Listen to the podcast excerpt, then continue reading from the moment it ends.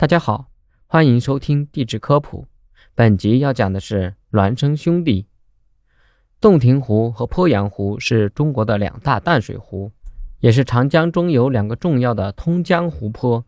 洞庭湖与鄱阳湖曾先后交替排列为我国第一大淡水湖。两大淡水湖犹如两个聚宝盆，坐落在黄金水道长江中游的南岸。一位法国地理学家考察了世界大江大河的地理环境后，无限感慨地说：“上帝给了中国一条举世无双的长江，以及与之相配套的两岸之湖泊。两大湖区同属季风气候亚热带湿润地区，山川河流走向一致，均是北向流入长江，均是调蓄长江洪水的主要湖泊，均是更大吞吐量的湖泊。”大量的泥沙使湖盆进入以冲积为主的时期。三角洲在湖泊平原的形成上有着决定性的作用，均属红壤分布广泛的丘陵地区，均有沙山地貌的分布，均有鱼米之乡和有色金属之乡的美誉。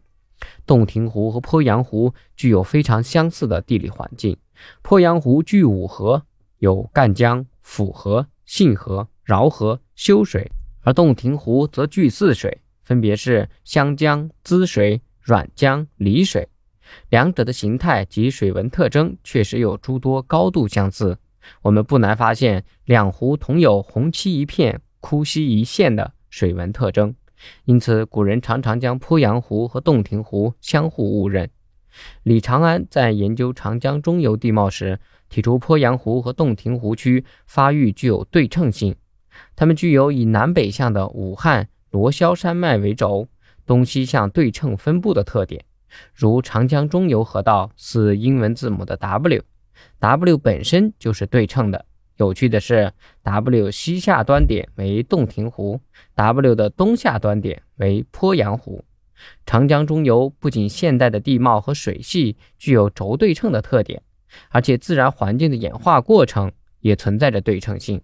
其区域地貌、水系特征以及自然环境的演化过程，均表现为以南向北的武汉罗霄山脉为轴的明显的对称特点。轴之西为洞庭湖水系，轴之东为鄱阳湖水系。将长江中游流域地貌与我国东部地区构造对比，便不难发现。洞庭盆地和湘江鳍状丘陵盆地，鄱阳盆地和赣江鳍状丘陵盆地，分别是我国东部两条巨型北东向断层——太行山雪峰山山前断裂和盐庐断裂的南沿部分赣江断裂带所控制的。长江中游干流的 W 型对称，洞庭湖与鄱阳湖的对称，以及江湖的对称性同步南迁。则与南岭大别山脉的长期自北向南的新斜隆升有关。据有关记载和研究，在两千年前，长江中游的湖泊是云梦泽和彭蠡泽，且对称地分布于现代金江江北和九江江北。此后，随着云梦泽和彭蠡泽消失，洞庭湖、鄱阳湖又相继对称性的出现。这种巨大的水环境变迁过程也是对称发生的。全新世以来，长江中游干流的金江河段和九江河段曾对称性的发生过同步南迁，并且共同经历了由分流到归槽的发展过程，均是出自自然地理环境演化所决定的。两湖地区的北东向新华夏构造体系，主要是在中生代中晚期发育起来的，生成时期可分为早期、晚期和晚近三期。晚期构造控制着两湖地区燕山晚期花岗岩带以及侏罗至白垩纪到古晋纪断线盆地的形成和分布。晚近期形成的构造在地貌上呈现明显的隆起与沉降形迹。鄱阳湖、洞庭湖都坐落在距今1.4亿年左右的燕山运动形成断线构造盆地之中。两个湖泊的形成与发展历史基本相同。中生代以后，区内东西向构造带与斜跨成带的新华夏系、华夏系构造，特别是新华夏系构造体系，基本上控制了中新生代盆地的形成与展布。在中生代末期与古晋纪之初，曾一度受过强烈的移平作用。在喜马拉雅运动中，两湖及其邻近地区在差异断块作用的影响下，产生了一系列北东向古近纪的断线盆地。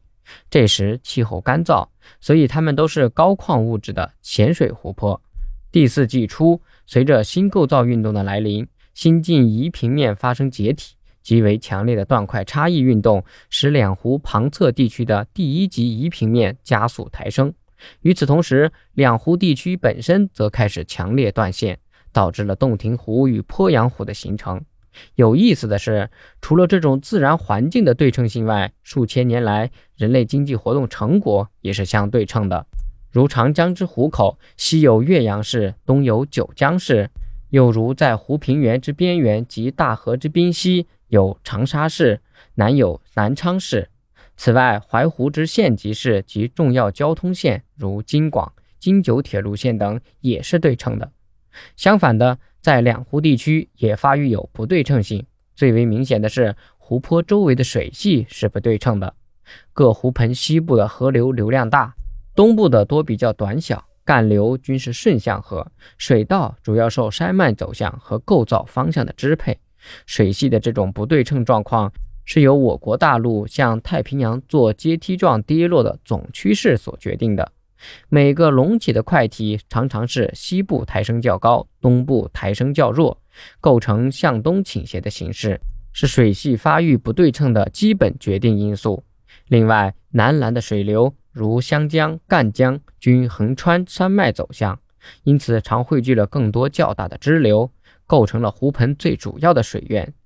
两湖诸多有趣的相似性，能让人不难理解为什么在交通不便利、信息不通畅的古时候，先人真会把两个孪生兄弟给弄混淆了。